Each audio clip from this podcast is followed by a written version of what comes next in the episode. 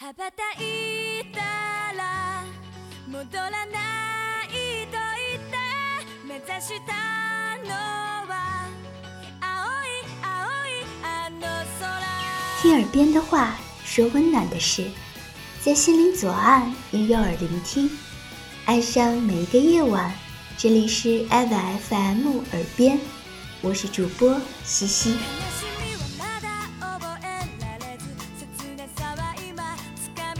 天我要为大家讲述我和火影的故事。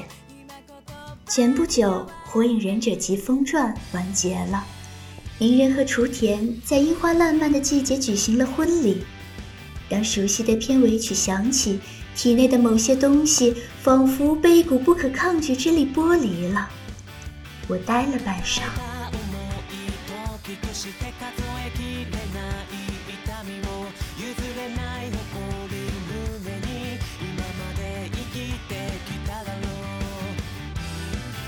最初我对火影是无感的。那年初三的暑假，窗外蝉声聒噪，我靠着动画和冰棍儿来打发冗长而昏沉的时光。还记得第一次看到鸣人的镜头是，银壁上的雕像被画得乱七八糟，一群忍者追着一个提着油漆桶的小毛孩在房檐上跳来跳去。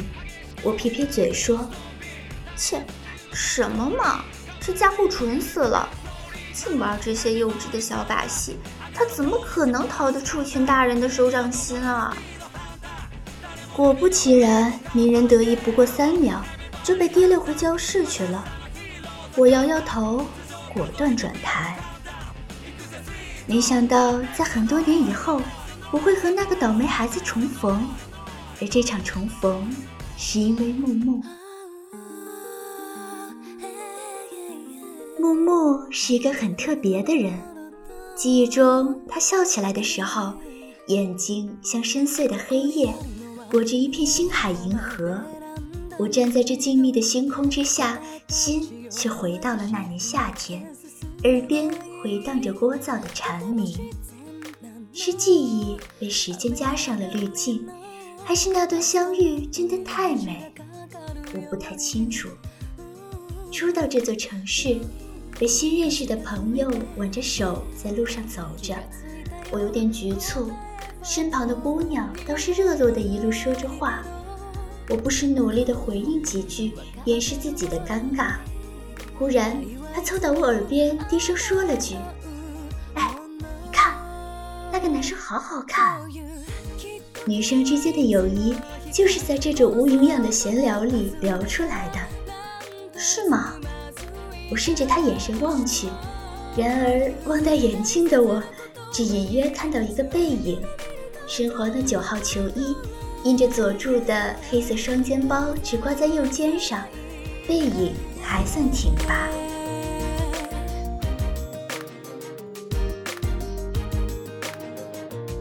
开学不久，校运会就开始了，这本跟和体育细胞贫乏的我是不相干的。可是抵不住同伴的劝说，也就抱着个凑热闹的心去做了志愿者。志愿者统一的红褂子就像是用面粉袋子剪了几个洞，伸得出头和手就成了，粗制滥造的很。而且前面和后面青年志愿者五个黄色大字，蠢笨至极。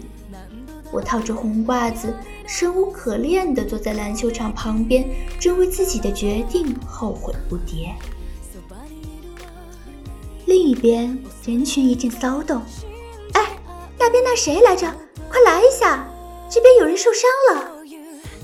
我愣了，抬头一看，篮球场中央人群已经围成了圈，赶紧抓起急救箱就挤了进去。让一下，让一下！九号黄色球衣。我又愣了一秒，这才想起来检查他的伤口，右手肘擦破了一大块，血珠不住地往外渗。我在那边给他消毒包扎了多久，他就在那惨叫了多久。一个大男生，一副没出息的样。熟悉以后，我经常这样嘲笑默默。他瘪嘴，像小孩一样不服气的炸毛，那真的很痛，好不好？你这个女人怎么一点同情心都没有啊？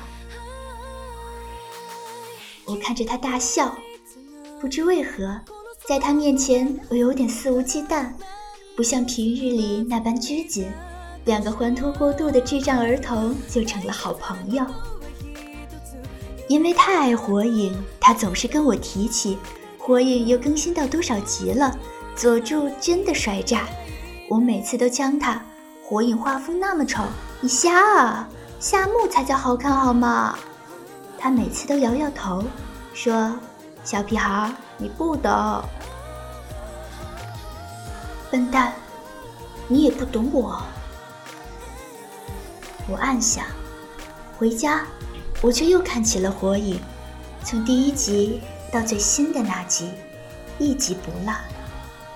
但我没有跟木木说，因为某一天，他突然告诉我，他喜欢的女生也喜欢佐助，他开心到要炸裂了。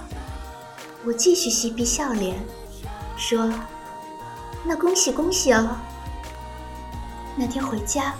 我一边看佐助和鸣人打架，一边哭得稀里哗啦。后来后来，彼此无可避免的渐行渐远了。我没有坚持喜欢他，但看火影的习惯却保留了下来。一晃就是好几年。在《疾风传》里，鸣人从小就被村里人视为狐妖，孤苦无依的他。太渴望被关注，哪怕是责骂，所以他才会乐此不疲地搞恶作剧。还好，在水木利用鸣人偷取禁书的时候，伊鲁卡让鸣人体会到了真正被关爱的感觉，他才开始有所改变。一方面，鸣人想让村里人都认同自己的存在，想摆脱那些异样的目光，他拼命修炼；另一方面，没有人比他更清楚孤独的滋味，所以他很珍惜与每一个伙伴的羁绊。鸣人从一个幼稚鬼，终于成长为忍者世界的英雄。而我们呢？那么些年过去了，默默早就考到自己心仪的大学，离开了那座城市，和喜欢的人一起过得很幸福。我也去了另外一个地方。每天忙忙碌碌，和木木极少联系。上次同学聚会见面时，他一身牛仔配双机车靴，我几乎认不出他来。我想在他心里也会有同样的感慨吧。那些回忆像写在本子上的蓝色的字，褪了色，发了黄，渐渐分辨不清了。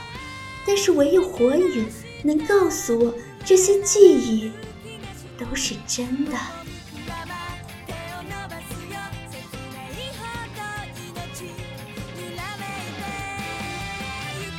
好了，今天的耳边就到这里，感谢本期作者卡卡西。